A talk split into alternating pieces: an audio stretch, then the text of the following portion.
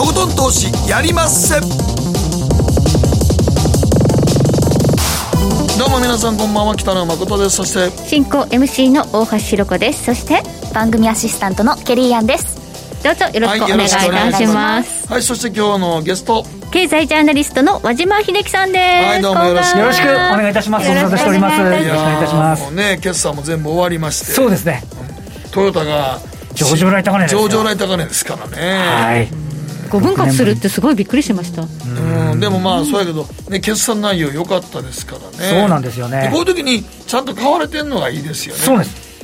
全体としてはともかく本当に、はい。い、いのはねちゃんと買われてるっていうのはいい流れだとは思いますね。すよね。はいおっしゃる通りだと思います、はい、全体相場っていうのはゴールデンウィーク明けからやっぱりちょっとおかしくなってますのでこのあたり含めて今日はねじっくりとお話を伺っていきたいと思います、そして後半は総実総合研究所調査グループ上級主任研究員安田沙子さんをお迎えしてお話を伺っていきます、えーアメリカのマーケット絶好調のようでいて、ちょっとねいろいろと指標をこう紐解いてみていくと、そうでもない部分があるのかもしれない。なるほど。でインフレ警戒は強まっているんですが果たしてこのインフレっていうのは本物なのかどうか、このあたり安田さんにお話を伺っていきたいと思います。なるほど。そして今日のトークのテーマです。もったい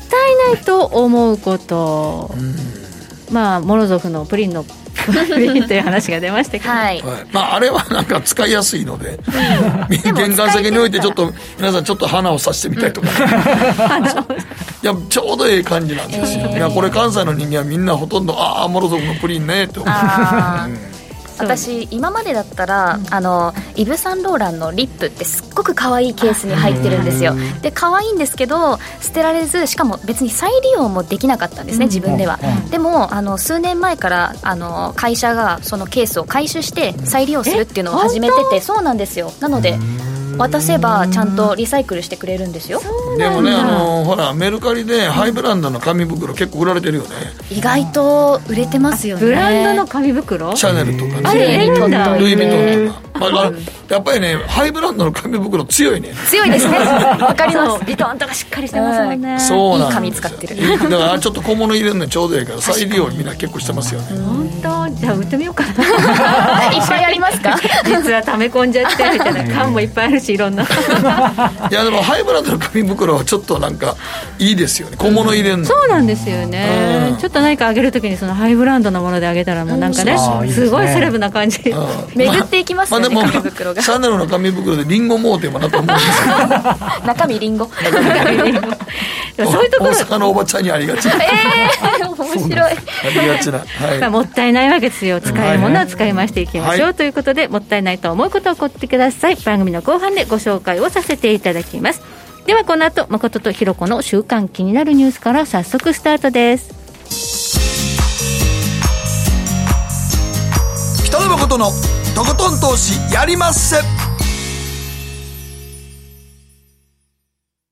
この番組は良質な金融サービスをもっと使いやすくもっとリーズナブルに GMO クリック証券の提供でお送りします。誠とひろこの週刊気になるニュースさて、ここからは誠とひろ子の週間気になるニュースです。今日一日のマーケットデータに加えまして、この一週間に起こった国内外の気になる政治経済ニューストピックなどをピックアップしてまいります。えまずは今日の日経平均です。362円39銭安、2万8000飛び44円45銭で取引を終了いたしました。そうですね、日経平均は、えーゴールデンウィーク明け初日は保っていたとはい。いうことで、まあ、今回はセルインではないだろうと思ってたんですが、その翌日から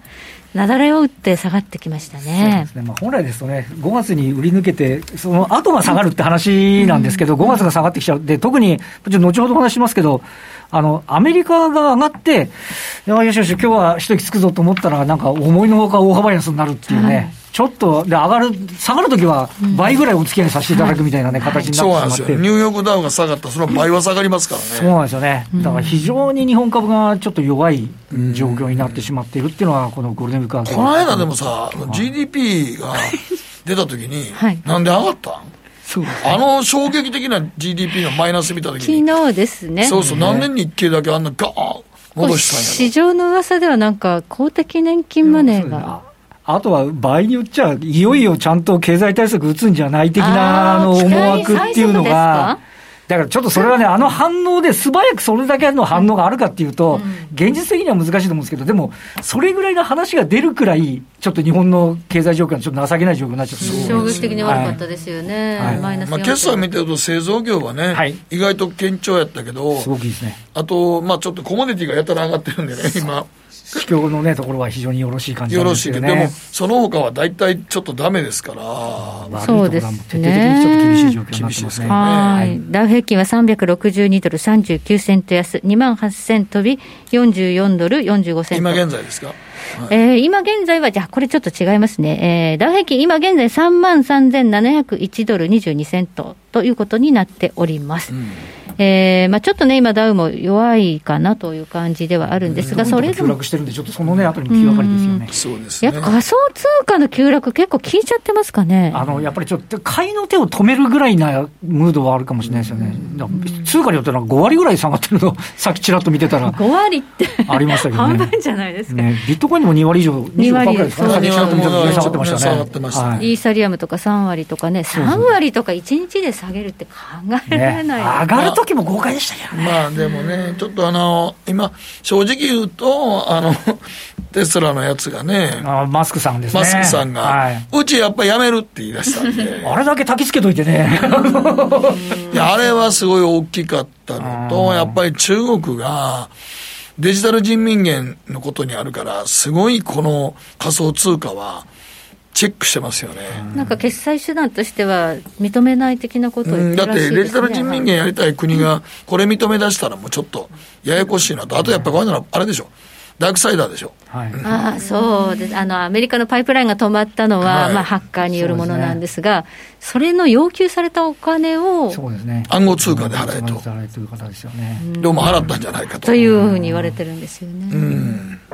まあ、これはやっぱりその当局としては、このアングラマネーに使われるとか、うん、あとはマネーロンダリングに使われるとかいうのは、やっぱ看過できないですよね。税制、ね、引き上げる観測なんかも出てますもんね。はい、ということで、あ楽器ショック来るというような書き込みあります。楽器ショック、楽器ショック、あのまさに仮想通貨から来てるんじゃないの？みたいな、時間帯的にもね、楽器ショックは仮想通貨ではないと思うけど、仮想通貨に来ちゃったんですか？でもなんか、何々ショックって言われてるとき、大体次の日、ほんま下げてますからね、うん、そうなんですよね、だから明日ちょっとね、このままあのアメリカの株も下がるようだと、うん。うん、日本株もちょっとね、これまでの連動性考えちゃうとですねっていうところがありますよね。気をつけなくちゃいけないかなというふうに思います。ですね、アメリカの長期金利ですけれども、意外と落ち着いているんですよね。えー、今、1.647%ということで、まあ、こうやっていろいろこうショックが起きると、まあ、債券市場にお金集まりますが、金利は低下傾向になるかと思うんですが、はい、先週やっぱりその CPI がかなり高かったので。すごいですよね。まあ、これは後ほどね、安田さんのところのお話になるかもしれませんけど、うん、あのびっくりするような数字に、ね、アメリカもだからインフレを警戒するようなね。ねムードになってきてるのに。ある意味、加速してね、あの、いくっていうことで、経済の正常化と、まあ、インフレっていうのがね、ちょっと、あの、背中汗みたいな話ですよね。ね。羨ましいですよね。そう、だから日本は全然、むしろデフレ的なんですよね。ねしかもだからワ、ワクチン接種終わったら、もうマスクもしなくていいよって CDC の人が言うわけですからね。そうなんですよね。はい、G7 の中で唯一、うちの国だけでしょ。まだデフレな。そう、デフレ的、ね、再再懸念って言われてるんですよね。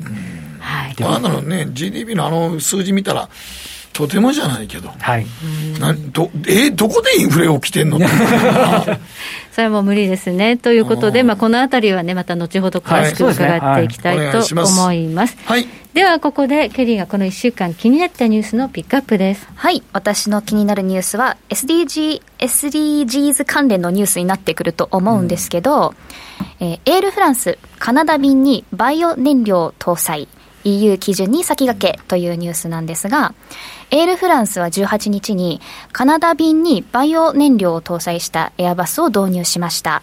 でこれはまあ業界内で対応が分かれていくいきますし、まあ、EU では何パーセント使ってくださいとかいろんな国によってまたパーセンテージ変わってくるんですけど、ちょっと先駆けて試験的にも始めてるという形だと思います。でまずこのバイオ燃料ってどういうものかというとフランスのエネルギー大手のトタルが使用済みの食用油から製造した、日本語で言うと持続可能な航空燃料 SAF というものを使うようになると。で、一応、まあ、すごいあの、距離が遠い行き先だと、他の EU との兼ね合いもあって、ちょっとこう、なんていうんですか、航空会社の競争力が、ね、競争力に、競争にさらされる可能性があるということで、その距離の、えー、短い、とりあえずはまずカナダ便にやってみようということなんですが、まあ、でも、あの、こういった、なんていうんですかね、混合した ASAF 燃料っていうのは、まあ、作るのにやっぱお金がかかりますよね。ね単価が高いということは、今後、はい、あの、EU に向けて、もうじゃあワクチンを接種した人は、やっと旅行に行けるっていうふうになったときに、ちょっと渡航費が高くなるっていう予想がされるんですかね。そうですね、うん、これからやっぱりそうやって、えー、脱炭素に向けていろんなものをこう混合していくっていうのを義務付けられちゃうと、はい、でも僕僕は環境に優しいことに賛成だから、その賃金飲むよって言って乗る方もいるかもしれませんもんね。それは多くありそうですよね、また。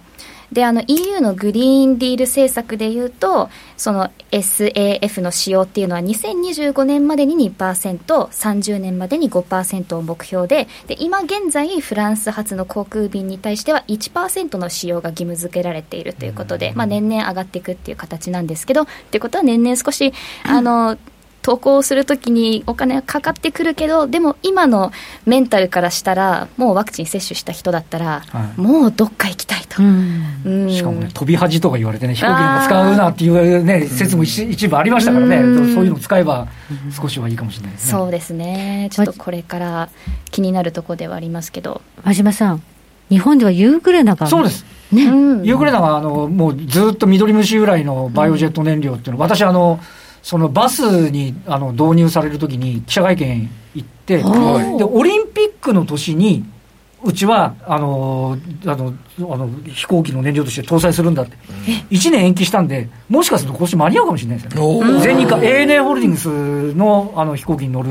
予定にはなってるんですけど、なるほど。すごいね、緑虫。これはもう本当に まるっきりクリーンなエネルギーなんで、緑虫がね、エネルギーになるんですね、単価がどれだけだかちょっとちょっと気になりますけど、そこなんですよね、そうですよね。いや、飛行機飛ばすってなったら、相当なもんですから。そうですよねもし本当にそれで長時間ね、はい、持続できて飛んだら、それは本当にクリーンエネルギーですから。はいねちなみに全日空も去年の11月にすでに、えー、SAF の燃料を使い始めているとのことですね。なので少しずつはこう使われてきているので、ちょっと主流になってくるかもわからないですね。そうやって化石燃料はだんだんだんだんこうね、使われなくなるということがもう分かっているから、この部門の投資がやっぱ減っていくっていうのも気になりますよね。そうですよね。なかなか微妙ですよね、一気に舵切っちゃうのが、はい、あの世間的に言うと、なんかもうそこにベットしないと、なんかそれ以外のことはあんまり聞く耳持たんみたいに言われちゃいますけど、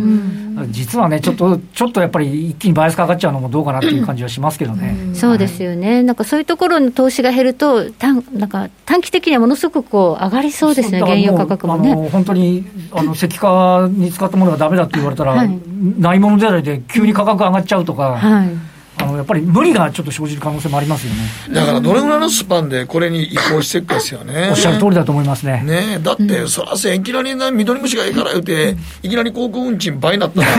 みんな燃料サーチャージで、ええー、っていう値段になったら、すぐには移行できないでしょ、やっぱり。うんでも車も全く一緒ですよね、全部が一気に EV になるわけではないので。ないって、そうそう、やっぱりちょっと難しいと思うけどな、いや、だから時間を置いてやっていくって形じゃないと無理やと思いますけどね。でも日本はかなりね、高い目標を掲げてますからね。そうなんですよね。もうなんであれ、あれどういう計算でここまでいってるのと思うけどな。そこはちょっとわかんない。わからないんですけど。わかんないやろ？わかんないんですけど、まあでもかなりのことをやらないと達成できないので。EV だって今ね、化石燃料で炊いた電気で。そうなんですよ。あの、あの矛盾がね。そうなんですよね、やってるわけでね。そうなんや。僕もあれがすごい矛盾感じね。なんか電気自動車言うけど、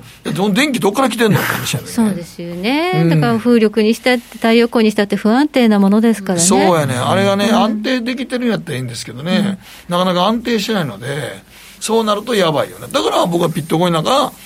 あんだけ電気使うとほったらあかんよと思うね。そうですね。確かにですね。確かにそうそうでしょマイニングですね。マイニング、一国の停電を起こすように掘ったらあかんのちゃうかと思うけどな。グリーンと真逆ですね。そもそも論ですよね。そもそも論だね。そこなんかむちゃくちゃなってるなと思うね、最近なんか。そうですよね。はい、ここまで誠とひろ子の週刊気になるニュースでした。この後コマーシャルを挟みまして、マーケットフロントライン和島さんにじっくりとお話を伺っていきます。はい、北野誠のとことん投資やりまっせ。やりまっせって英語では？レッツはゴーかな。すると川上からどんぶらこどんぶらこどんぶらこって何？桃が流れてくる音だよ。じゃあかぼちゃは？か天ぷらこ天ぷらこかな。鳥は？唐揚げこ唐揚げこパパおやすみ。置いてかないで。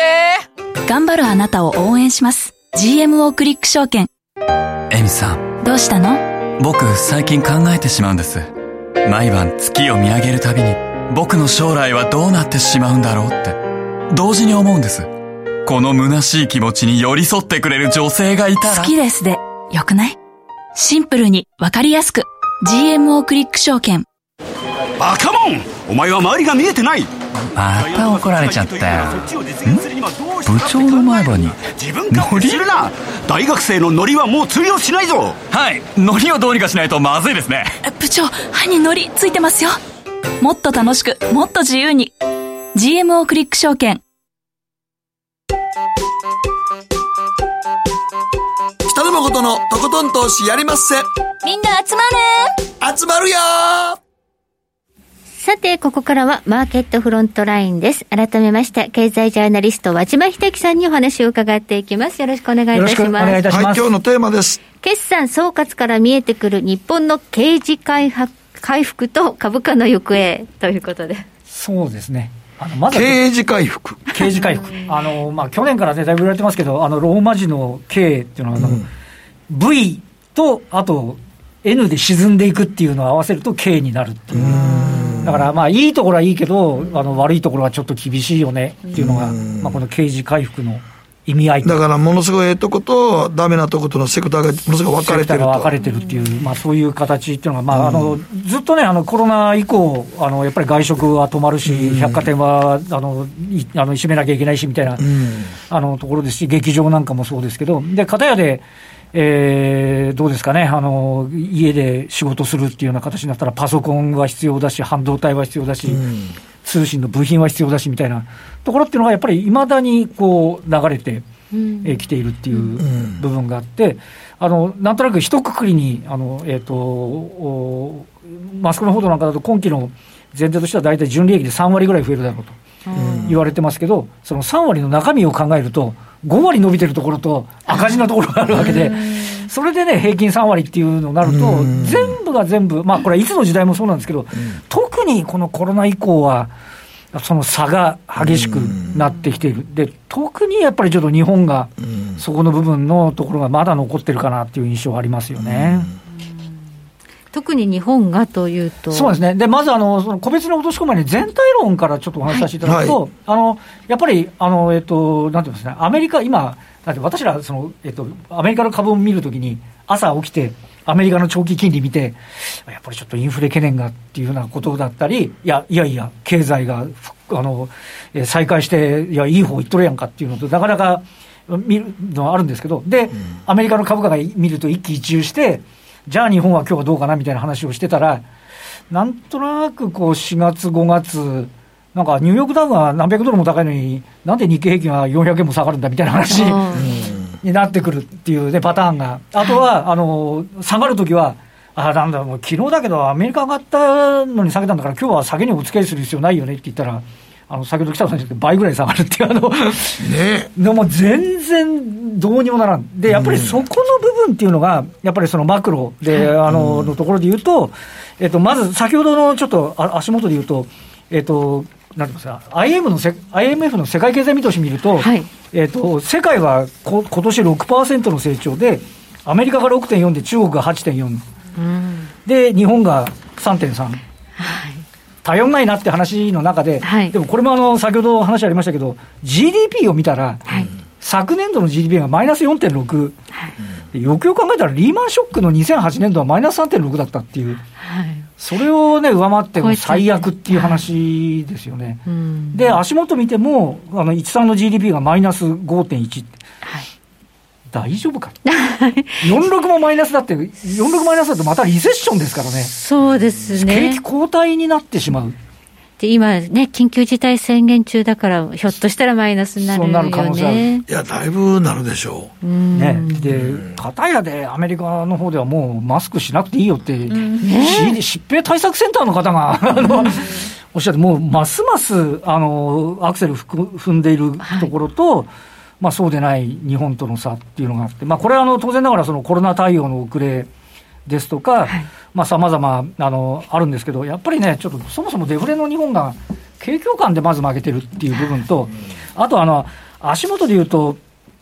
企業業績、日本もまあまあいいんですけど、アメリカは今年最高益なんですよね。ああ。まあまあいいとかの次元じゃないんそうですね。日本は最高益は18年の3月期なんですよ。はい。で、19年3月期はもう消費税の引き上げで、あ個人消費腰折れして、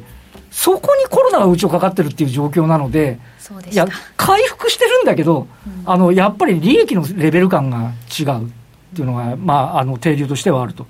いうこと。それともう、あの、い1位に挙げさせていただくと、今だと、あの、台あの、えー台湾が、あの、コロナがまたちょっと蒸し返されて、はい。そうですね。株価が急落してる。でも、台湾の株価が急落すると、これ全部ハイテクなんですよね。はい。TSMC だとかですね。はい半導体ね。そうすると、半導体ですからね。そうなんですよ。そうなんです。で、結局そこが下がると、やっぱり、テック、あの、インフレ懸念のアメリカは、やっぱり PR の高いハイテクが買いにくいような、ナスダックはやっぱりちょっと冴えない。そしたら日本のテックもどうよみたいな。で、どうしてもその外国人投資家の方も引き気味になってるので、需給も悪化してるっていう、まあそんな流れ。で、さらに言うと、まあこれ頼っちゃいけないんでしょうけど、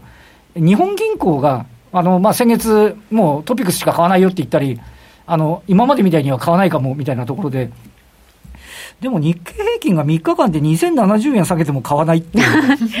どうよみたいな。4月に入って明らかに買わなくなりました。1回しか買ってないんですよね。そうです。で、しかもその3日目に黒田さんは、あの、大幅に下がったら買うって言って、いや、いや、大幅に下がったんじゃないですかみたいな。だいぶ下がってるね。だからもうなんかやめちゃったみたい。もうテーパリングじゃないかって。うんおっしゃる通りで、もうテーパリングに行っちゃってんじゃないのっていうね、話に。だって今まで3日間で1600円ぐらいなんかはい下げた時出動してないことおかしいでしょそうなんですよね。うんじゃあ、いつになったら買うの的な懐疑的な見方なんですねだからもう外国人投資家もこれは買ってこないなと踏んでるんじゃないですかそうですよね。海外の投資家そうするとこう、試しに売りそれは込んできたりね。僕らぐらいの素人が見てても買ってこないんじゃないの、と思ってるぐらいやねんから。で確かにあのさ先物の手口を見れば外資系証券が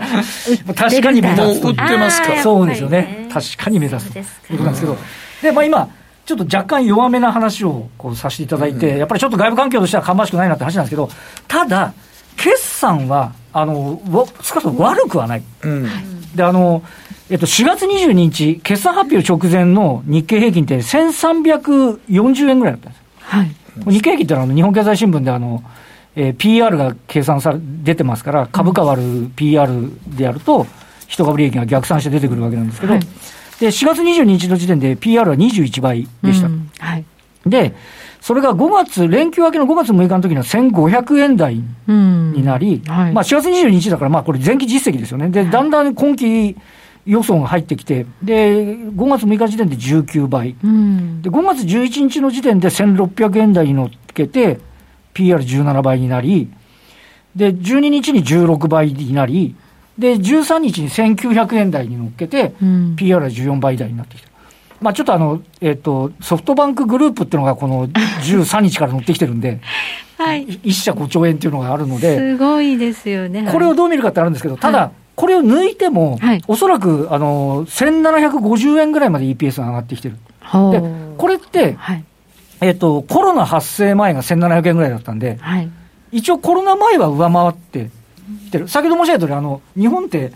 あの、18年3月期迎えに、あの、利益トーンダウンしてるんで、はい。現役の時の一株利益と、今増益に向かってる時の一株利益だと、PR の評価って当然ながら違ってきてしかるべきなんで、うん。その点では、あのーまあまあ、あの、OK。あの、ソフトバンクグループ入れる入れないはともかくとしても、EPS2000 円で、はい。PR15 倍だったら別に3万円でも、うん。まあおかしくはないですね判断は別にできないことはない。うん。ぐらいまでは戻ってきてるんで、ばあの、下支えとしては、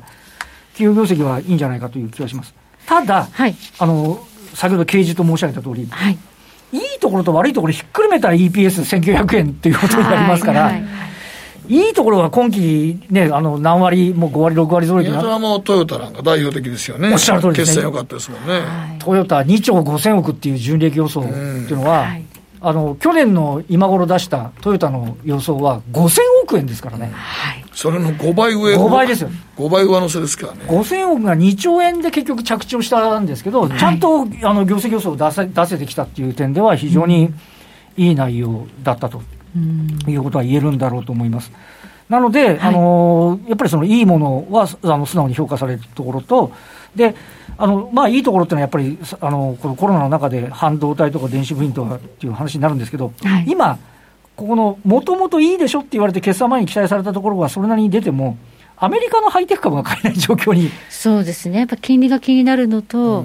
なんかバイデン政権、増税やっぱり気になるよそうなんですね。あと、あの、ハイテク企業に対する、ちょっとね、やっぱり今おっしゃったように、なんか、ちょっと辛く当たるんじゃないの？みたいな。そうですね。なんか GAFA 買いたいとか言ってましたからね、選挙前ね。それはもう、ある意味公約だったりする部分もあるわけで、っていうようなところがある、あります。で、で、片やで、えっと、これ今、増益が大体5割。はい。で、減益赤字っていうのが48%ぐらい。だあららららか。らまあ、真っ二つなんですよね。結構そうですね。なんですよ。はいで、あの、そこのところをで、あの、まずは、いい方のところが今、ちょっと環境的に買えない。で、日本の日経平均っていう特異性上、ここが上がらないと日経平均上がらないっていう部分があったり、で、今、あの、コロナの関係があって、でも、これって今だ、だんだん高齢者の方が打ち始めてって、日本鈍いじゃんって言ってるけど、いずれ抜けてくる可能性がまあそうですね。夏ぐらいには高齢者一巡っていう。っていうね、はい。株価的にもし半年先を読むんであれば、はい一般の人が打ち始めるのはその半年後だとしたら、うんそろそろ来期とかのことを見始めてもいいのかなっていう部分が、ありやなしやとあいうところなんですけど、はいで先ほどあの、えっと、あの、あの少し、あの、なんて言いますかね、アメリカがインフレ気味になってるおかげといいますか。今回のところであまりし事前に期待されてなくてよかったっていうのが、やっぱりその、あの、総合科学とか、はい。あとは非鉄金属とか、あの、まあ、鉄鋼とかね、あの、海運はちょっと事前に増額修正してたんで、かなり、あの、バリュー、あの、あの、訂正されちゃってる部分ありますけど、あの、ここのあたり、まあ、じあの、自動車なんかもそうなんですけど、やっぱそこのところがね、はい。結構株価的に言うと、それなりな評価を、えー受けていると。2020年コロナ禍でダメだったとこですね。そうなんですね。うん。だから、で、まあ本当に、あの、海運なんかは、あの、コンテナ船をまとめても、うんそれでも船が余ってるじゃないかみたいなコロナの中で言われて去たのが、年はね、はい。ここへ来て、もう船の増産をやめて、市況が給付金に回復してるんで、ふ船が足りないとか、あとはコロナのおかげで、はい。あの、港を出て次の港に入るまで2週間間空けろとか言われちゃうと、はい海の上で船が止まってそうるとか、なんですね。あそれで余計に足りないみたいなへ話です。ーもちろん中国がガバガバ、あの、鉄鉱石とか買ってる部分もあるんですけど、ええまあそうしたところだったりっていうのもあって、あの、まあそもそもその、そう、あの、去年の今頃、日本製鉄の株価って昔の新日本製鉄、はい。1970年代半ば以来の安値だったんですよ。もう、去年はもう本当にひどかったんですね。航路をやめても、はい給路にしても、もういら日本なんかもう業界再編成言われてましたもんね。日本に JFE と2つもいらないんじゃないのみたいに言われてそう言われてね。そ うおっしゃる通りです。そう、なんか日経新聞にも載ってました、それが。なんかですねデカデカと、もう一つにまとまるしかないんじゃないのそうですね。そうじゃないと、もう維持できないんじゃ生ないかき残れない生き残れない。それがそしたらそれが今やね、もうやっぱりもう鉄鉱石、ね、あの自動車が回復して、後半売れるようになってみたいな、そう。まあ、ね、もう中国はやったら今買ってますからね。そうなんですよ。銅価格もめちゃくちゃ上がりましたもんね。銅はね、本当、景況感のね、表すドクターカッパーとも言われますけど、そうなんですよ。でしかも、先ほど出てる EV には、あの銅は多分でガソリン車に比べるとかなり使います。3倍ぐらい使うとも言われている、であと、だからそれには車軽くしなきゃいけないから、アルミも必要だ必要だっていう。ような話にもなりますコモディティ、コモディティ市場は今すんげえいってますからね。そうですね。ね、これが行き過ぎなのかどうかはともかくしても、この市況に噛んでるところっていうのは、あの想定外にこの1年間、かなり改善はしてきているといでう木材も上がってたぐらいですからね、ずっと。そうですで、まあ、ね住宅着工、アメリカの住宅着工が鈍ってるのは、木材が高すぎて、あの仕入れがうまくいかないんじゃないかみたいなそう話もあそうそうそうりますよね今だから日本国内ではあの普通に輸入材よりもはい。国産の木で建てる方が安いって言われてるから。あんなの聞いたことないね今まで、今ちょっとね暴落っていうか下がってきた下がってきましたけど。もね。それにしてもすごい。すごかったですね。ですね。ということなので、はい。あのいろいろまあそういうことを考えながら、ちょっと銘柄を選別していく必要があるんじゃないか。だからこう昭和の銘柄っていうんですか？そうですね。最近、投資をされた方はあまりみそう。気がつかない漢字の銘柄っていうんですか？カタカナじゃなくて。はい。そうなんですよね、そういうところが今までちょっと苦労した分だけ、少しこう改善の、残ってた分だけ、なんか生きてるみたいな感触っていうのもある、あと、ちょ密かに、あ例えばメガバンクとか、はい。あの損保とか、このあたりが結構増配を発表してるんですよへね。ー。でうんともすんとも、アメリカの金利が上がって、アメリカので金融株が買われても、日本の金融株なんかすすっかり何も、売られるときは一緒になって売られるんですけど、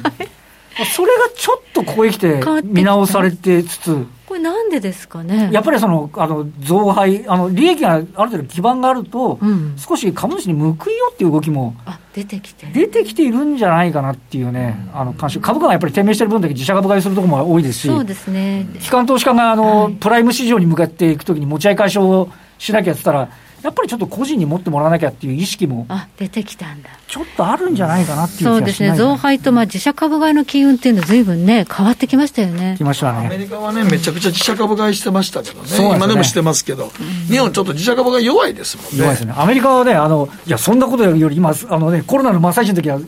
ちょっと自社株やめとけって言われたぐぐらいですからね。そうそうやめろって言われてましたね。ただまあちょっと気になるのはマザーズですね。いや、そうなんですよ。もうマザーズがねやっぱりちょっとね。これね、あの、本当にあの、まあ、きっかけっていうのは、AI インサイドという会社が大口のお客さんが亡くなるって言って、あその時にあの、信用改ざんがマザーズで一番多かったのが AI インサイドっていうのが140億ぐらいあって、はいはいで本来は今、5月って IPO がないんですよ。本来直近 IPO をもう一回見直そうって、マザーズが見直される期間でもあるんですけど、AI インサイドがこけて、で、結果的に言うと、周りのマザーズが悪化して、で、先ほど、ちょうどそこのところで、あの昔の名前で出てみなすみたいな、流動性の高い、はい。あの、大型株が急速に物色されるようになってくると、日々のばデイリートレ、別にマザーズじゃなくていいじゃんみたいな話にもなって、本来需給が一番いいはずなところに、はい。最悪な状況になってしまってるっていう、これやっぱりね、個人投資家の方のメインプレイヤーのところなんで、はいおっしゃるとで、これ、今度6月が、はい。このままいくと IPO ラッシュになるのではないかと、ああそうです5月ゼロなんですよ、本当珍しいですね。珍しいんです、だからその分だけ6月に来る可能性があるんで、本来は期待を持って向かうべきところのど需給が、これはね、ちょっととりあえずいつ下げ止まるかっていうのが、一番非常にちょっね、と分かりにくいですまあね。おっしゃる通りだと思います。難しいもんね。今どう見てもチャート、もう形もめちゃくちゃ悪くなってしまったし、もう。これだって途中でおしめ買いした人たちも全部、まあ、そうやられそうですまあやられる途中で入った人たちが全部添えられるの形になってもうええかとと思ってね、おしめ買いしたら、また、また投げるという形そっからまた来るみたいな話になってるんでね、ちょっとこのあたりは本当に投資心理という点では非常に気になるところだと思いますね。はい。時時期的にいつぐらいに悪抜けできそうかっていうのそうですね、本来はここが一番期待値が上がってるところなんで、本来ははい、なので、あとは、これ、残念なことにやっぱりアメリカの株の落ち着き、ナスダックの落ち着きとかっていうのが、ハイテク株が戻ってくることがやっぱり日経平均が上がって、心理が少し落ち着いてくることになってくるんだと思うので、まずは例えば、オリンピックが開催ちゃんとできましたとかっていう、そういうね、少しも前向きな世間様に。まあまあ、まあ、いわゆる明るいことそうですね、明るいね、話題、先行きに対して明るい話題が少しこう出てくるっていうことが、少し少なくとも住居で海外勢がもう一度注目してくることが必要に、マーケット的にはなるかなと。ちょっと財政政策とかも何か打ち出してくれるとね、ね2期連続赤字、ね、あのリセッション。だっていう時に、やっぱり少しこう前向きな、ね、補正でもなんでもいいんですけど、はい、ちょっと出してもらうっていうことが、ちょっとマクロ政策の方がそうですね。企業のちょおのおの見ると、それなりにいいものもあるんで、ね、狙い目ではあると思うんですよね。そうですね、はい、だからまあ、あの買いたい銘柄物色しておけばいいかなって、マクロがやっぱりちょっとちょっと、安定化政策が足りないっていうところで、ね、外国人投資家評価してないってところがあるみたいですからね。このね、変化っていうのがね、やっぱり非常に。あの、海外投資家の人らは、あの支持率下がると株売りますから、そうなんですよね。これ、安倍政権の時なんやかんやながら、支持率、まあ、いろいろありますけど、支持率高値安定してたっていうのは、それは大きいんですよ。おっしゃるんです最初の安倍さんの期待で大きかった時あれも何十兆も買って、そう。そうです。で、止まって、やっぱり最後の方少し悪くなってくると、やっぱり売り売り込まれる。売り込まれる。徐々に徐々に売れられそうなんです。だから今、菅政権の支持率、不支持率が高くなってきてる時は、株価は弱いです、全体的に。なんか政策ちょっと打たないとだめですね。今、まあコロナで大変なのは分かりますけど、経済やっぱりこれだけ悪い数字出てきてるってことを受け止めないと。菅さんだって、年内には選選挙やんなきゃいけないわけですからね。選挙の公約は何か掲げてね、経済対策っていうのはね。突破口みたいなね、ものをね、打ち出してもらうっていうのが重要だと思いますよね。ねはい。はい、ありがとうございます。ここまで和島秀樹さんに伺いました。どうもありがとうございました。ありがとうございました。北野誠のとことん投資やりまっせみんな集まれ行かしていただきます GMO クリック証券はおかげさまでファイナンスマグネイト社の調査において2020年 FX 取引高世界第1位を獲得。多くのお客様にご利用いただいております。GMO クリック証券は安い取引コストが魅力であることはもちろん、パソコンからスマートフォンまで使いやすい取引ツールも人気。また、サポート体制も充実しています。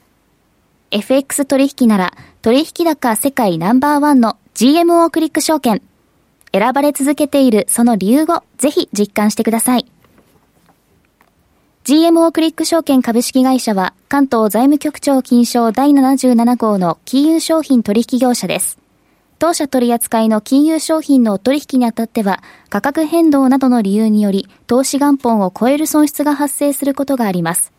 お取引をする際は当社のホームページや契約締結前交付書面にて手数料などの諸経費及びリスクについて十分ご確認ください。北野誠のとことん投資やりまっせ。もう寝る暇ないわ。なのに肌ツヤツヤツヤツヤツヤツヤマーケットのリアルということで今日は？総実総合研究所調査グループ上級主任研究員安田沙子さんをお迎えしております。はいよろしくお願いします。さあ今日のテーマ。本当にインフレ加速化アメリカファンダメンタルズを総点検。ああやっぱりインフレね。やっぱりね今ずっとインフレ金利上昇がテーマになってきておりますのでというところなんですけれどもこれの CPI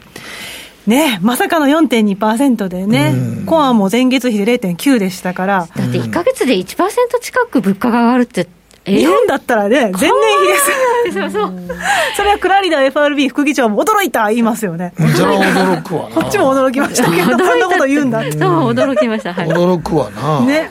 まあやっぱりこういう状況っていうのは、まあその需要が膨らんでいるっていうところだったりですとか、あとはワクチンの普及っていう話になってくると思うんですけど、まあ、ちょっとワクチンの普及動向からちょっと振り返っていきますと、あのアメリカは世界で6番目ですから、やっぱり高い水準にありますよね、うん、これ、1回以上の接種率なんですけれども、はい、アメリカになりますと、やっぱり47.1%で、これ、人口に対してですね。はい、1位なんあ6位なんですよね。で、こういったところを見ていきますのと同時に、まあ、SP500 のリターン年初来で見てみますと、えー、それなりに高くて、あのこれは 17日までなんですけれども、はいまあ、10.8%でしっかりしてますと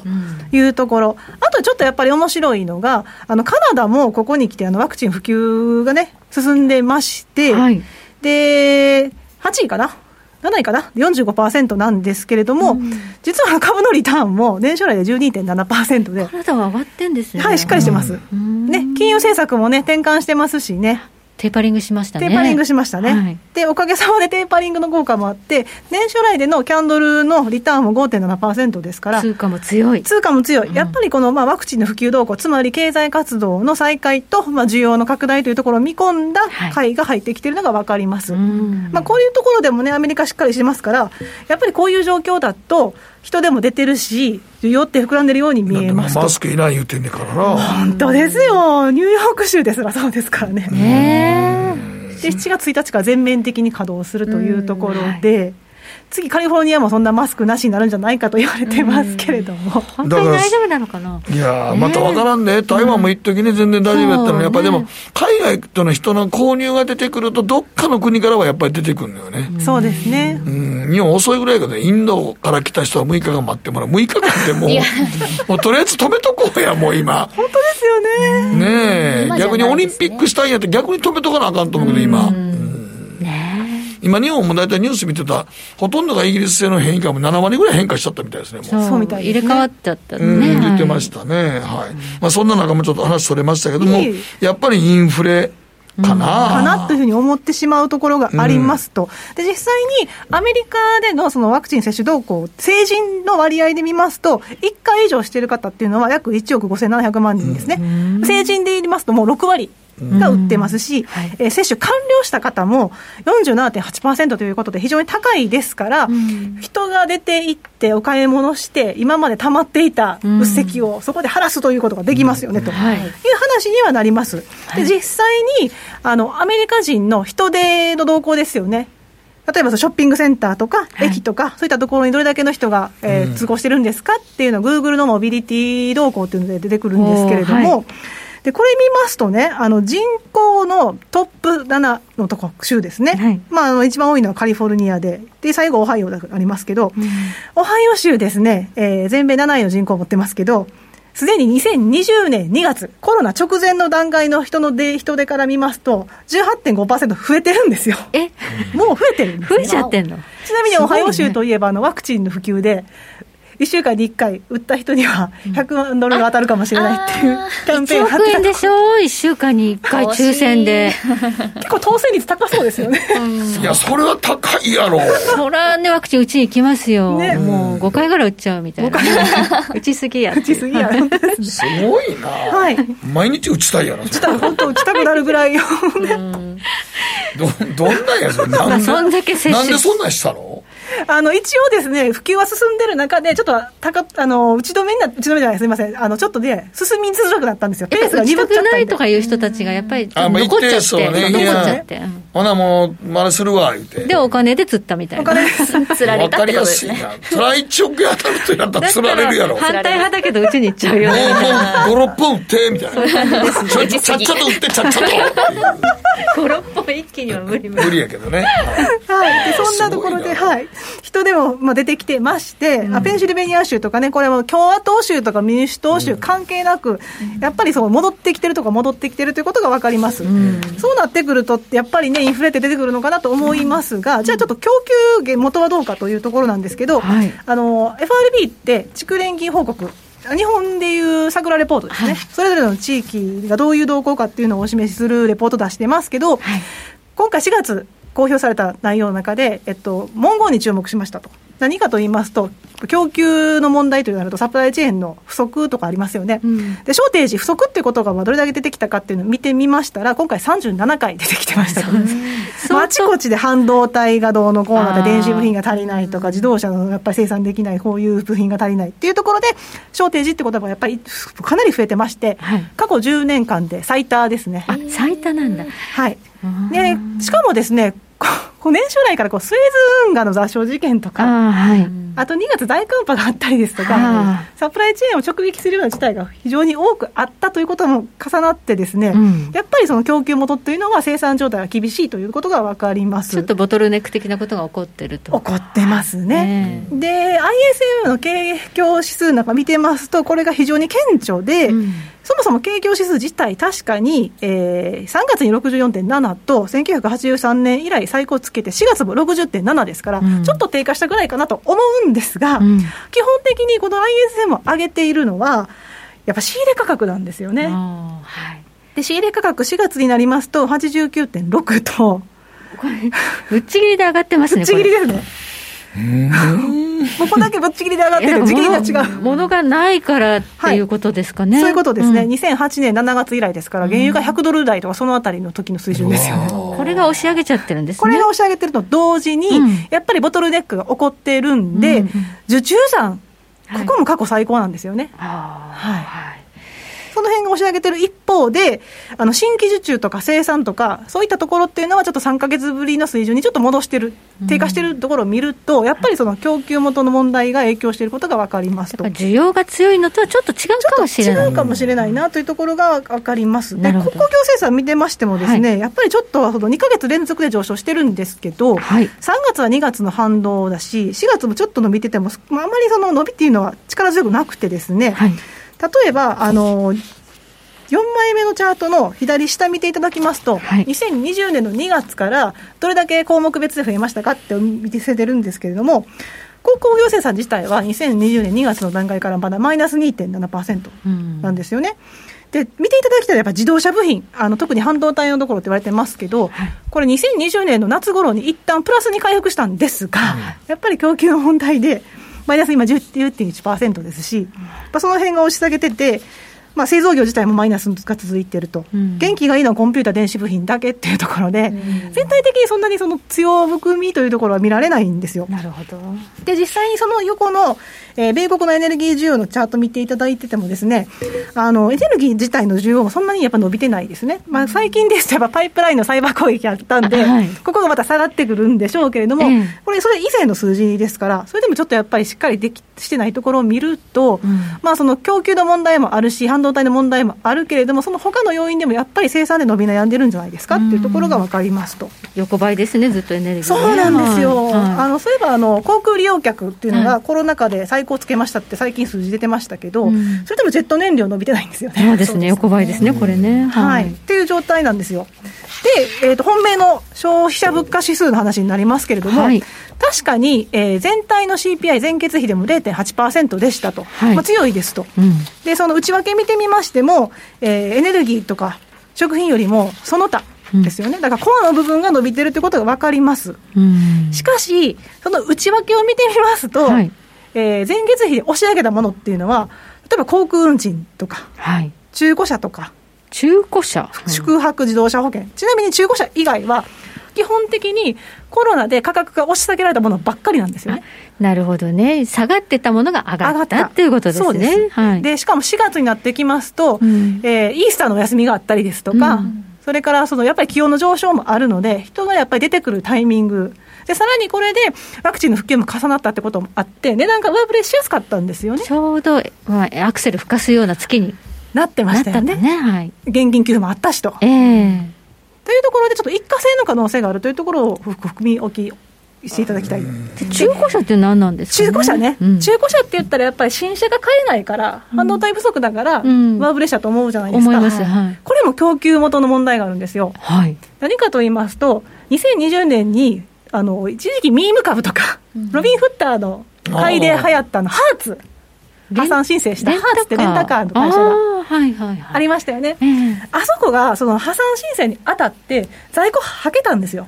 在庫売っちゃったんですね、はいはい、それで今、中古車の供給が減ってるんですよ。あそうなんですか。そういうこともあって、一時的なその値段の触れ方をしている可能性があると。はい、つまり、コロナで押し下げられたものが戻して、しかも上振れしたのと同時に、中古車っていう特殊要因で押し上げられた可能性があるってことがあるんで、うん。はい、あのこの数字、鵜呑みにしづらいなと私は思います、一時的かもしれない、はい、でクリーブランド地区連銀ですとか、ダラス地区連銀も、あのインフレの、期待インフレの数字出してるんですね、はい、でダラス連銀なんかの場合は、コア PC のような形で、えっと、上振れトリムだ、トリム PC っていう形で、上振れ、下振れしたものの間を取ったものをお示ししてるんですけれども、はい、これね、3月の段階ですから1.7%で、うん、で、2020年の夏頃に2%と言ってたことを考えたら、上がってないんですよね、うん、だからそういったところを考えると、やっぱり上振れしたものを除いたコアっていうのは、そこまで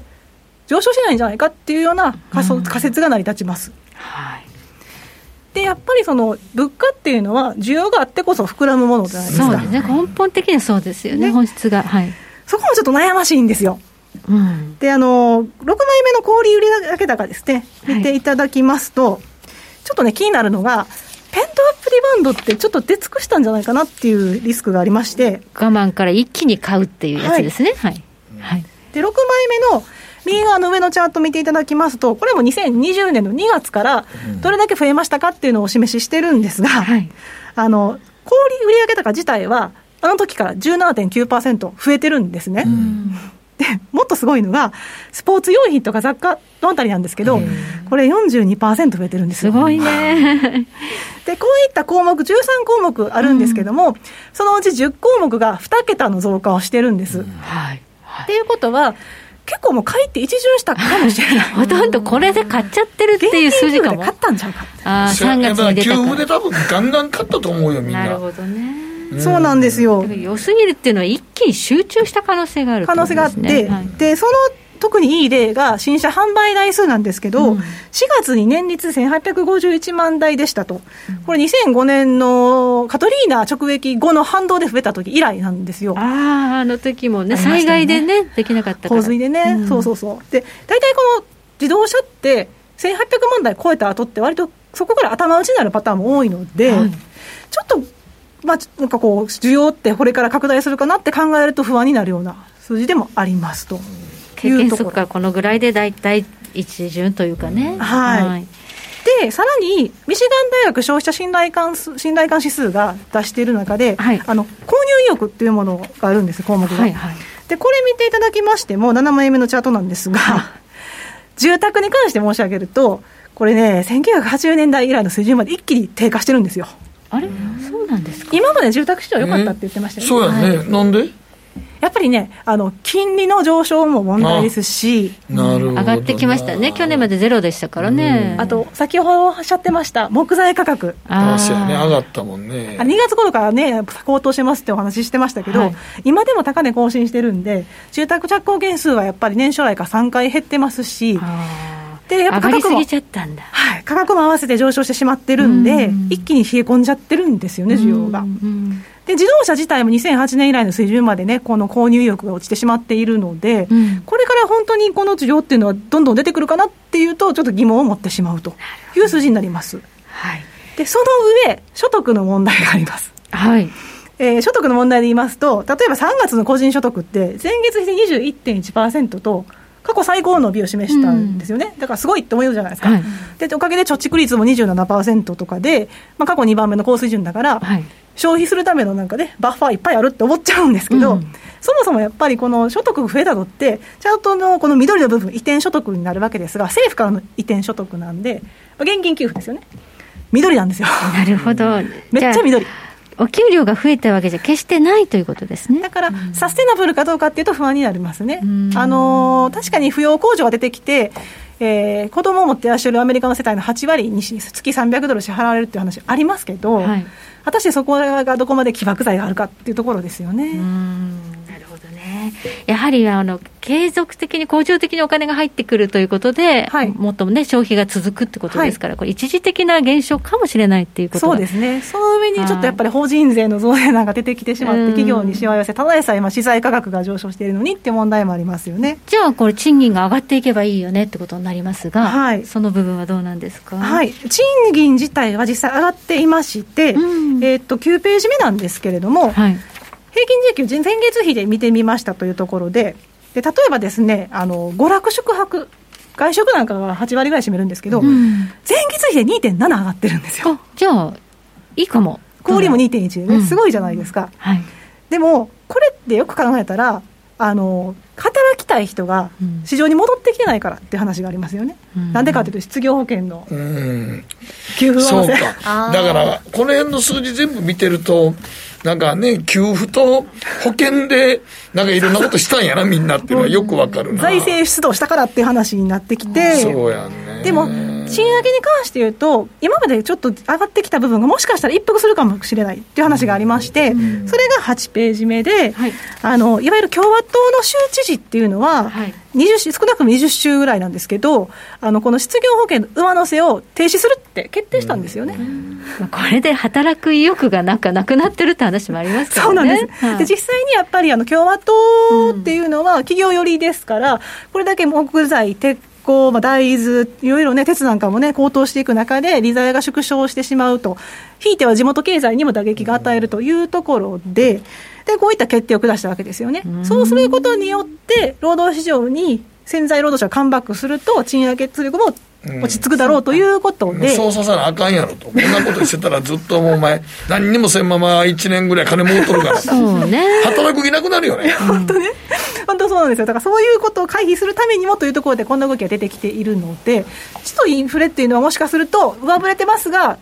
持続しないのではないかという話ですね、働きに出るとね、賃金上げなくても人が出てくるということになりますからね、働き手がね。なんだそれって感じですね。はい、だからもうと、とにかくアメリカのやることは、ものすごくこう大きいので、はい、結果もすごくこう大きくぶれますよね。いや、まあ早いよね。うん、いややることが大きいのと早い。はい、スピード感を持って。日本はだからそこが遅いから。うん。まあ、リセッションしてもどうするつもりかなと思いますけどね。そうですね。あと見習いたいですね。ね。はい、あ最後にちょっと金利上昇、もし本当、金利上昇していくならば、はい、どういうセクターが面白いのかっていうのだけ。そうですね、あのそうやね、聞いとこう。2018年のパターンと今って似てるじゃないですか、うん、あの時利上げをしていた時でして、金利が上がっていってるわけですけど、うん、今はどちらかというと、正常化に対して不安を感じているというところで、うん、まあ、そのストレスが近い話ですが、あの頃どうだったかって言いますと、やっぱり強かったので、ディフェンシブだったんですよね、交易とか、ね、まあ、強いと言いますか、下げ幅が、ね、そんなに大きくなかったと。で今ですと、例えば生活必需品だったりしますと、ウォールマートの決算良かったです、うん、それからヘルスケアだったりすると、ジョンソン・ジョンソン、ワクチン出してます、うん、しかもキャッシュリッチです。というところで、まあ、注目されるセクターかなと思います。はい。ありがとうございます、安田さんこさんに伺いました。ありがとうございました。北野誠のとことん投資やりまっせ。やりまっせって英語では？レッツはゴーかな。あらっしゃい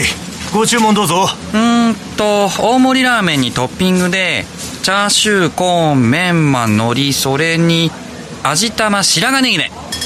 あバターとワカメも。全部のせ一丁。シンプルにわかりやすく。株式 FX は GMO クリック証券。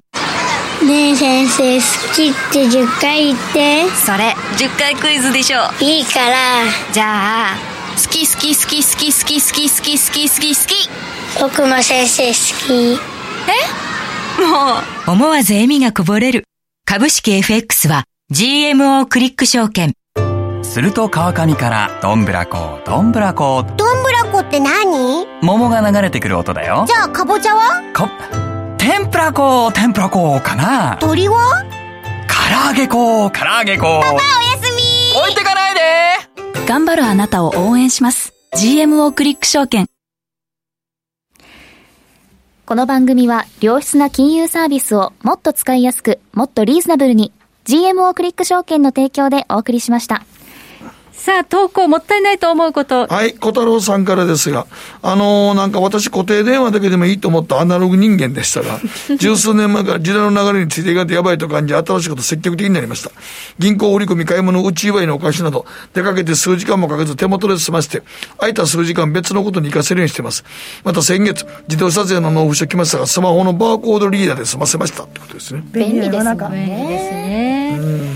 さあもうお時間ですね。もう一つだけよ、はい、中堅さんもったいないと思うのはラーメンのスープです。残す人も多いですがスープも大事なお店の味なので最後まで飲むようにしていますというのがありました。どうもありがとうございます。飲みす。ぎると塩分きついよ気をつけないと、ね、動脈硬化になりますからね。気をつけてください。今日はねあのちょっとマーケット大荒れの中でしたけれども、えー、ダウ平均も今448ドル安明日ちょっと日本株下がるナスダックは？ナスダックは、えー、130ポイント安。大きな窓開けて落ちましたからね。まあねこの間のね、急激に500何本上がった時の方が日本おかしいねんけどね。はい。まあ、多分ね、あれ、し年金資金とかやそうですよね、ちょっと昨日はそうでした。さあ、今日は前半、和島秀樹さん、そして後半、安田佐子さんをお迎えしまして、お話を伺いました。どうもありがとうございました。ではまた来週です